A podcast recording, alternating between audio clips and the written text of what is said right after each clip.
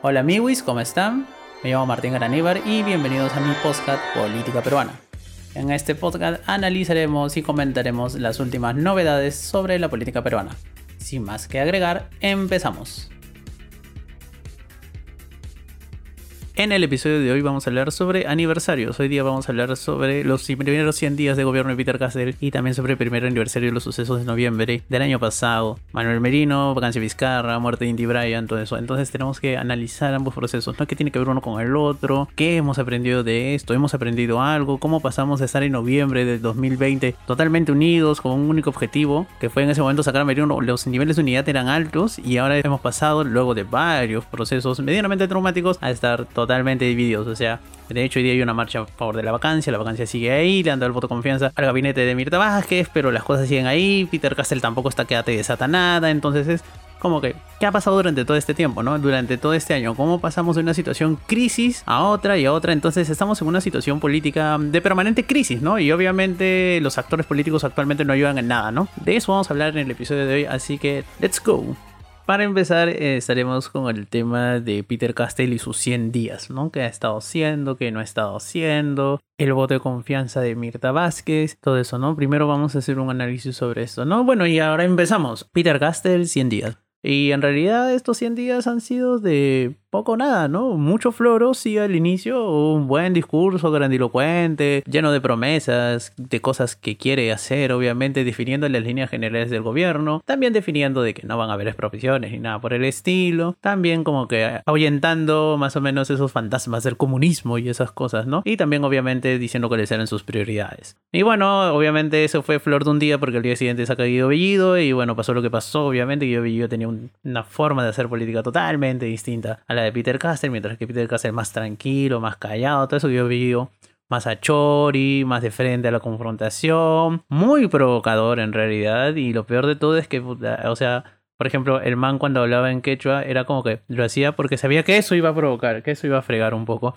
Y lo hacía, y lo peor de todo, la oposición pisaba el palito. Obviamente también, o sea, Guido Bellido hacía estas cosas porque, como ya dije, sabía que la oposición iba a pisar el palito y de verdad la oposición pisaba el palito. O sea, si el gobierno por un lado mandó un primer ministro súper Chori, que obviamente era muy confrontacional, el legislativo también sacaba unos personajes que también eran súper confrontacionales desde el día uno y también teníamos esto de los congresistas que nunca creyeron nada de lo que decía el Ejecutivo, que han estado viendo temas de vacancia, que han estado hablando abiertamente de vacancia. Y esto es algo curioso, ¿no? Desde el día uno del gobierno que esto ya lo veíamos obviamente de antes, desde el tema del conteo de votos, de la segunda vuelta, de la denuncia de fraudes, ya sabíamos que ciertas bancadas, ciertos políticos no le iban a dar este días de gracia o lo que se acostumbra los 100 días de gracias al Ejecutivo. No, nada, el Ejecutivo desde el día 1 ha estado contra las cuerdas, ha tenido a un Congreso en contra, a algunos congresistas muy en contra y a otros políticos pidiendo abiertamente la vacancia, ¿no? En parte esto explica también por qué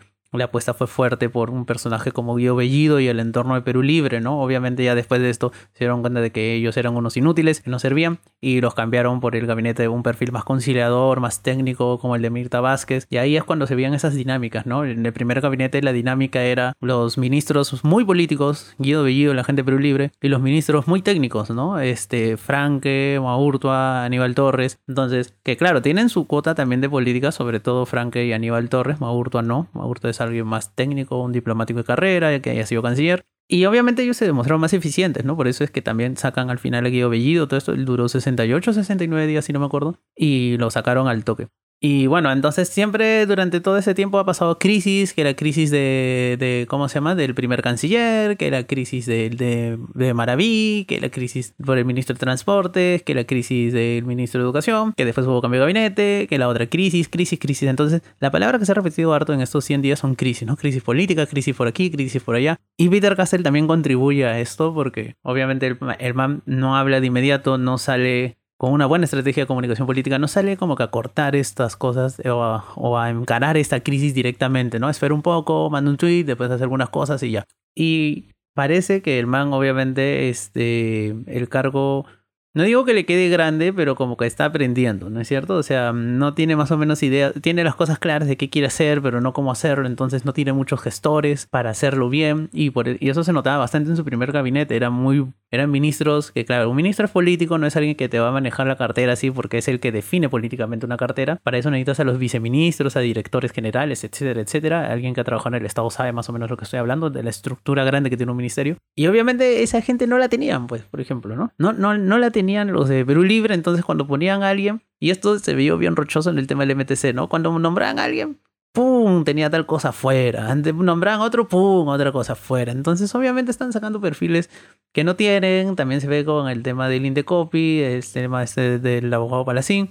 Entonces, hay muchas cosas cuestionables, obviamente. El gobierno no es que lo haya estado haciendo de maravillas, pero tampoco nos vayamos a extremos, ¿no? Tampoco es que este gobierno sea una desgracia humana, ¿no? El peor gobierno de la historia republicana ni nada por el estilo. Los gobiernos malos hemos tenido un montón. Y este es malo, más o menos malo. Sí, hay que admitirlo, es más o menos malo. O sea, no está haciendo las cosas bien, está con muchos tropezones. De hecho, eh, lo curioso es que este gobierno es que sale de una crisis y vuelve a otra, no por culpa de actores externos, sino por ellos mismos. No es como que termina una crisis y es como que hace algo el gobierno, nombra a alguien, o destituye a alguien, o saca algo, o hay una declaración y ¡pum!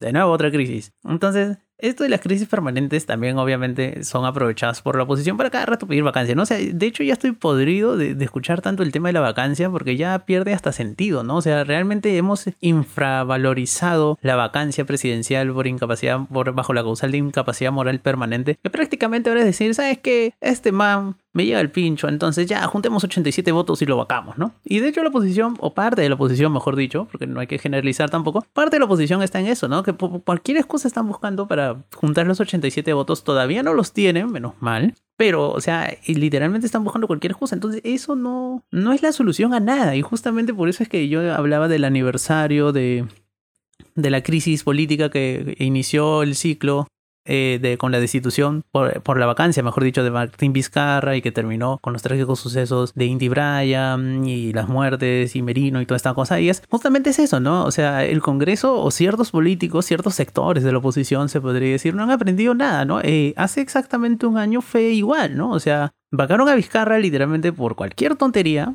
porque esa vacancia estuvo mal, ¿no? Otra cosa es que el man merecía ser vacado, sí, pero después, por lo del vacunagate, ¿no? Pero en ese momento, en noviembre del 2020, no había ningún motivo válido para vacar a Vizcarra, pero simplemente eran unos manes que tenían unos ansias de poder, que tenían un apetito, que tenían una visión muy cuadrada de la política. Y ellos siempre dijeron, vamos a tumbarnos este man porque nos va a joder, y entonces hay que joderlo antes que nos joda a nosotros, y punto, ¿no? Es por diferentes factores, muchas bancadas se unieron, y al final eh, Lord Acuña, APP, fue el que se dio la vuelta, por eso Vizcarra estaba muy confiado, porque según él y según sus fuentes, eh, del Ejecutivo en esa época, eh, Lord Acuña no iba a apoyarlo, pero al final se volvió, apoyó y ¡pum! ¿no? Salió todo esto. Y obviamente hay gente que no aprendió nada de esto, ¿no? Y hay parte del sector de la oposición que no aprendió y está exactamente lo mismo. Y, se dan cuenta de que vamos, eh, o sea, si ahorita estamos en una crisis política permanente, ya la cerecita que corona el pastel sería que vaquen literalmente a Peter Castell. Porque eso sí ya sería el colmo de los colmos. No tanto porque no, o sea, en Lima ¿Habría marchas? Sí, pocas, sí, multitudinarias, no lo sé en realidad, lo dudo yo bastante. Pero la cosa sí sería muy fuerte en provincia si, si vacan a Peter Castell. O sea, Peter Castell no es que tampoco goce de unos niveles altísimos de popularidad, porque ese man lo han estado haciendo puré desde antes que sea presidente sobre todo en el contexto de la segunda vuelta. Pero, o sea, la gente entiende de que él recién está empezando y de que obviamente es el presidente que ganó las elecciones y de que tiene que trabajar, ¿no? Obviamente, ya después se le criticará por lo que haga o no haga y se le critica actualmente por lo que hace y más que nada por lo que no hace. Pero, o sea, recién el man tiene 100 días, o sea, como que tampoco voy a pedir milagros, ¿no? No voy a pedir que haga muchas cosas, o sea, él está continuando cosas buenas, está haciendo obviamente de algunas cosas malas, no tanto él, sino sus ministros, pero igual, al final, el responsable político de todo, aunque nuestra constitución diga lo contrario, es el presidente de la República, ¿no? Pero el punto es que él dirige la política general del gobierno y obviamente cualquier cosa que haga un ministro o que no haga un ministro, al final de cuentas lo salpica el presidente porque él es quien dirige la política general del gobierno. Pero el man tiene 100 días, pues entonces no, no se le puede juzgar gran cosa por, por 100 días, un poco más de 100 días que han pasado desde que asumió la presidencia. Y justamente esos sectores más o menos recalcitrantes, se podría decir, de la oposición, son los mismos sectores recalcitrantes de la oposición, claro, eh, como que mismo pensamiento político, pero diferentes actores, los que hicieron eh, que aquel 9 de noviembre se vacara al presidente Vizcarra, al entonces presidente Vizcarra, y se desencadenara una crisis política que no había visto en muchísimo tiempo.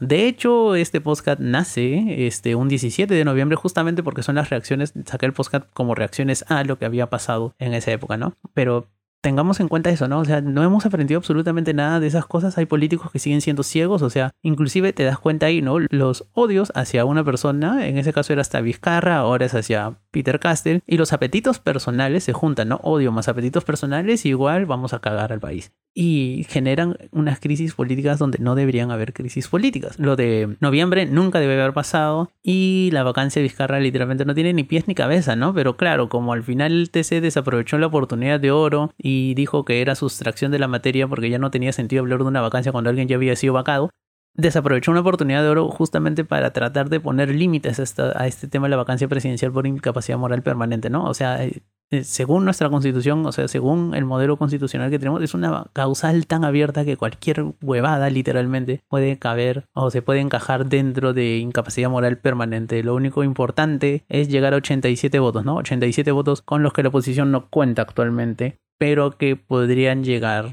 uno no sabe cómo, pero podrían llegar.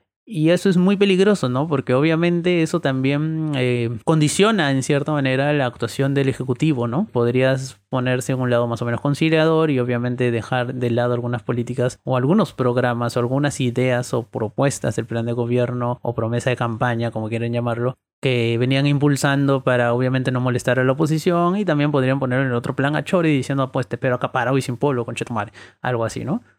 Y justamente eso, por ejemplo, se ve reflejado en el tema de la Asamblea Constituyente. ¿no? Al inicio eran súper achoris, sí, Asamblea Constituyente, Constituyente, Constituyente, Constituyente, Constituyente, y ahora están como el tema, no, hay que construir el momento constituyente, hay que ver esto, hay que ver lo otro, ¿no? Y justamente ahí te das cuenta, ¿no? Están negociando, obviamente, hay un tema político ahí de que se tiene que negociar estas cosas, pero ahí, ahí está para verse, ¿no? Y respecto al primer aniversario de, de, los sucesos de noviembre del año pasado, bueno, ha sido un momento de reflexión y eso es algo que siempre a mí me llamó mucho la atención, el tema de cómo ahí el Perú literalmente se dio cuenta de que simplemente había unos políticos que les importaba un carajo el país, que estábamos en medio de una pandemia de COVID, de segunda ola, que moría mucha gente, pero les importó tres carajos todo eso. Y literalmente decidieron, como dije antes, una mezcla de odio más apetitos personales, vacar a Vizcarra, poner a Merino y empezó todo un cagadón que obviamente no habíamos visto hace muchísimo tiempo. Y es algo curioso porque al final les salió tiro por la culata a esos políticos, ¿no? Que es algo que podría pasarles ahora, ojito, ojito, porque todo el mundo, independientemente de que te cayera bien Vizcarra no, todos se unieron para condenar el golpe, ¿no? Porque ya, técnicamente no fue golpe, ¿no? Legalmente no fue un golpe de Estado, ¿no? Porque no hubo un quiebre violento del orden constitucional pero sí hubo un abuso de una figura que está contemplada en la Constitución y que según muchos constitucionalistas y según el libro de debates del eh, Congreso Constituyente Democrático de 1993, cuando uno escucha la exposición de motivos y los argumentos que dio, por ejemplo, el doctor Chirino Soto, eh, hablaba justamente de que incapacidad moral era entendido más o menos como una incapacidad mental, ¿no? O sea, una incapacidad de ejercer el cargo porque tenías algún tipo de limitación, algo por el estilo. Pero ahora entendemos incapacidad moral como cualquier huevada, literalmente. Eso también ha sido algo, un uso y abuso que se ha originado, no de ahora, eh, viene de tiempo. De hecho, recuerden cuando Fujimori renuncia por fax desde este Japón y manda su carta de renuncia por fax al Congreso, el Congreso no decide aceptar, el Congreso del 2000 de esa época, no decide aceptar la renuncia y más bien lo vaca, ¿no? Por incapacidad moral permanente. Entonces desde ahí se empezó a abusar un montón de la figura, antes ni siquiera se pedía mayoría calificada, o sea, era con mayoría simple, ya después el TC dijo, no te pases tampoco, una mayoría calificada se necesita y por eso ahora se necesitan 87 votos, ¿no? Pero igual, o sea, ¿por qué digo que fue una figura de uso y abuso, ¿no? Porque independientemente de que tú hagas la apariencia de que respetas la, legalidad de un proceso justo y todas esas cosas, el resultado ya está definido de antemano, ¿no? Porque es una cuestión de votos y es como decir, ¿sabes qué, man? Tienes la razón, eres inocente, pero igual no llegas al pincho, así que tenemos los 87 votos, hablaos. Y por eso puedes vacar a un presidente por cualquier huevada, literalmente, por, por, lo que se les venga la reverenda gana. Y eso ya pasó con Vizcarra, ¿no? Podría pasar ahora con, con Peter Castell, sí, podría pasar, ¿no? Pero vean qué es lo que generó todo esto, ¿no? Generó un rechazo amplio de la población. Obviamente todo el mundo se unió, independientemente de que fueras de izquierda, de derechas, de que fueras rico, pobre, etcétera, etcétera. Todo el mundo se unió a protestar contra ese golpe. Todo el mundo. O sea, el nivel de rechazo en Merino ha sido niveles de rechazo nunca antes visto en un presidente. Porque sí, nos guste o no, fue presidente por unos días. Sí, fue presidente. Y lo más concha es que técnicamente era un presidente constitucional. Pero bueno, este... Es la verdad. Y fue presidente. Y obviamente sus niveles de rechazo fueron altísimos. Y era como que, muchísima gente se unió, ¿no? Muchísima gente salió a marchar. Gente que nunca en su vida había marchado. Y eso obviamente se notó. Eh, pero gente que, que, mostró su indignación, ¿no? Por esta clase de, de, estos políticos ciegos que tenemos a veces. Pues no sé si el Parlamento a veces o el hemiciclo del Congreso tiene algo de que hace de que dejes de ver la realidad nacional, pero ya ha pasado antes, está volviendo a pasar ahora justamente eso, ¿no? Obviamente la vacancia de Peter Castell, si es que se diera, no va a generar esos niveles tan amplios de rechazos como los generó la vacancia de Vizcarra. Eso hay que ser, obviamente, realistas, ¿no? Lima no es una plaza de Peter Castell, habrán sectores en Lima, obviamente, que, que saldrán en contra de esto. Inclusive gente que no es como que fan del gobierno, pero por un tema de institucionalidad, democracia, saldría a marchar, pero la gran mayoría no. Es más, saldrían a celebrar, yo creo. Porque Lima es una plaza muy fuerte anti Peter Castell, o sea, mucha gente en Lima odia a Pedro Castillo literalmente. Pero en provincia ahí sí va a ser el tema fuerte, ¿no? Ahí sí vendría el chongo. En provincia y podría haber tipo los cuatro suyos marchas de, de, de, provincias hacia la capital, etcétera, etcétera, como hubo también en el tema del conteo de la segunda vuelta, que también habían caravanas que llegaron de provincias a Lima para defender el voto rural. Y entonces eso obviamente haría de que la situación se vuelva bastante insostenible políticamente y recuerden que estamos saliendo de una crisis para volver a otra. De hecho, desde noviembre del 2020 estamos en permanentes crisis políticas. Ni las elecciones presidenciales, ni las elecciones de Congreso, ni los cambios en el gabinete han podido solucionar esta crisis y seguimos en crisis desde esa fecha. Por lo que es muy importante saber qué hacer, cómo hacerlo y cuándo hacerlo sobre todo. Pero la vacancia, en mi opinión, hasta el día de hoy no es una opción válida, no es una opción legítima, ni siquiera.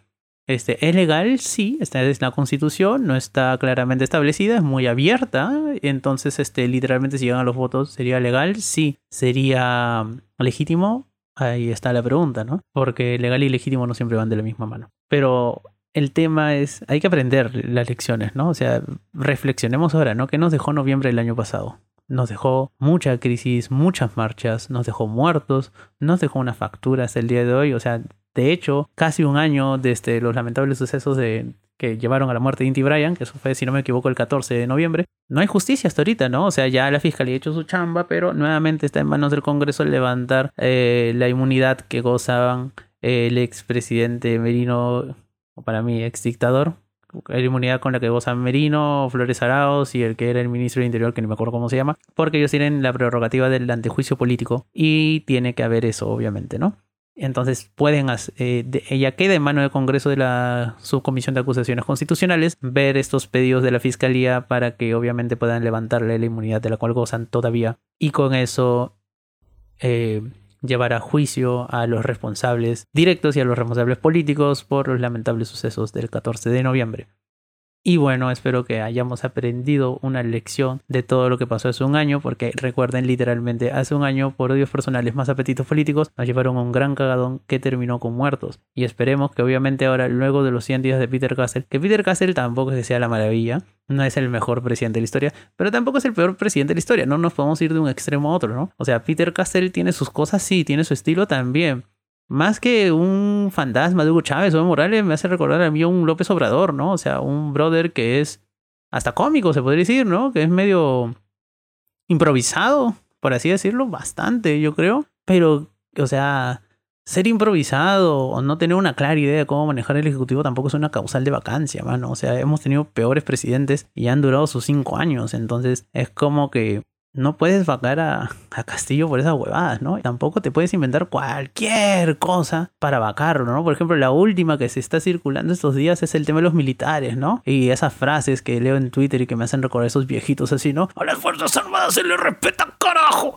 Así, ¿no? Es como que da risa, literalmente. ¿Por qué? Porque Peter Castell no es ni el primero y por desgracia creo tampoco va a ser el último presidente que mete su mano en el tema de ascensos militares o de pases a retiros. Todos los presidentes, literalmente todos los presidentes desde el año 2001 lo han hecho. Toledo lo hizo, Alan García lo hizo, Humala lo hizo, PPK lo hizo, Vizcarra lo hizo. Otra cosa es que, claro, eh, siempre se ha sabido, ¿no? Este, ¿Por? Porque, eh, que, que, los políticos, que el presidente o que los ministros tratan de meter su mano porque al final ellos son los que aprueban los ascensos o los pases a retiro de los militares y recuerden que el presidente es el comandante supremo de las Fuerzas Armadas. Así que nos guste o no nos guste, es una prerrogativa que la Constitución le da, ¿no? Porque claro, cuando se diseñaron estas cosas en la Constitución, eh, primó, ¿no? El tema de que tenía que haber un control civil sobre los militares, ¿no? Antes, por ejemplo, mucho antes, o sea, me refiero antes de la Constitución del 79, si no me equivoco, los propios militares decidían sus ascensos y sus pases a retiros, entonces los militares eran algo como un colegiado especial, ¿no? Que ellos mismos se gobernaban a sí mismos y por eso no había un control civil sobre los militares y eso hacía que tuvieran también bastante actividad política, claro, antes, ¿no? Y por eso habían golpes de Estado, todas esas cosas. Después dijeron, no, está huevón, hay que controlar a los militares, entonces nosotros somos los que decidimos en última instancia, ¿no? Los militares y los institutos castrenses, cada uno da sus propuestas y sus cuadros de mérito con los militares que podrían ser ascendidos y literalmente el presidente de esa terna escoge y escoge, pues por eso puede escoger a quien le dé la reverenda gana. Puede ser bueno, puede ser malo, te puede gustar, te puede no gustar, pero obviamente es una prerrogativa que tiene el presidente constitucional de la República y te guste o no, ese presidente se llama Pedro Castillo. Y por eso puede escoger a quien le dé la reverenda gana. Si me preguntan a mí, personalmente yo siempre he estado en contra de eso, ¿no? O sea, se lo critiqué a todos los presidentes anteriores y obviamente también se lo criticó a Peter Castell pero eso no implica de que voy a hacer una cuestión de Estado, decir, miren, esta es la evidencia definitiva de la incapacidad moral del presidente de la República, está politizando las Fuerzas Armadas. No, así no es, mano. Simplemente está haciendo lo que todos los presidentes lo han hecho. ¿Eso lo hace un santo? Tampoco lo hace un santo, ¿no? Pero tampoco puedes decir de que es un protodictador, que está haciendo las cosas como en Venezuela y en Bolivia y no sé qué, dónde más se te ocurre, Nicaragua, no sé, Cuba, whatever. Pero no, no, no, no está haciendo nada del otro mundo, está haciendo lo que literalmente todos los presidentes hacen. ¿Eso es bueno? No, obviamente pero tampoco me voy a poner a exagerar y decir de que ya esta es la causal definitiva de vacancia, ¿no?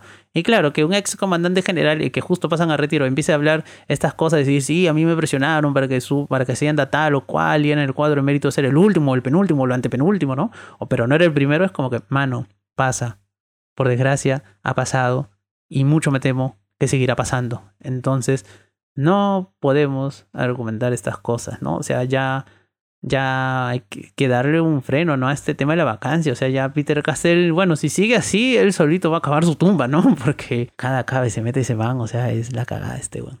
Pero bueno, el punto es que obviamente no podemos vacar a Peter Castell por estas cosas. Reflexionemos un poco, amigos, o sea, de, de verdad, a veces, como dicen acá en España, flipo con esas vainas, ¿no? Al, se me vuela la cabeza cuando veo las cosas en Twitter o en algunos chats así, ¿no? En el que hay una mezcla bastante rara entre odio, racismo y clasismo, se podría decir, pero más que nada es odio y racismo hacia Peter Castell, ¿no? Sobre todo lo que él representa como, como persona, ¿no? Y ya lo, lo tratan de todo, ¿no? O sea, estos grupos así de, de Castillo haters, por así decirlo, eh, tienen unas mezclas raras, ¿no? Porque hay, hay gente que es full anticomunista, gente que más o menos se declara liberal, gente que simplemente le llega al pincho a la izquierda, y tienes conspiranoicos, y tienes este, antivacunas, es, es una mezcla muy rara, ¿no? Y eso ya es signo de nuestros tiempos, esto ha pasado en Europa, esto también ha pasado en Estados Unidos, ¿no? En la era Trump, entonces este, en Perú ya también se están juntando perro, gato y pericote así, ¿no? Y es una mezcla muy variopinta, muy rara, de gente que, claro, que lo une, ¿no? Su odio literal hacia la izquierda y lo que según ellos representa Castillo, ¿no? Que representa, según ellos, el comunismo y el senderismo, porque recordemos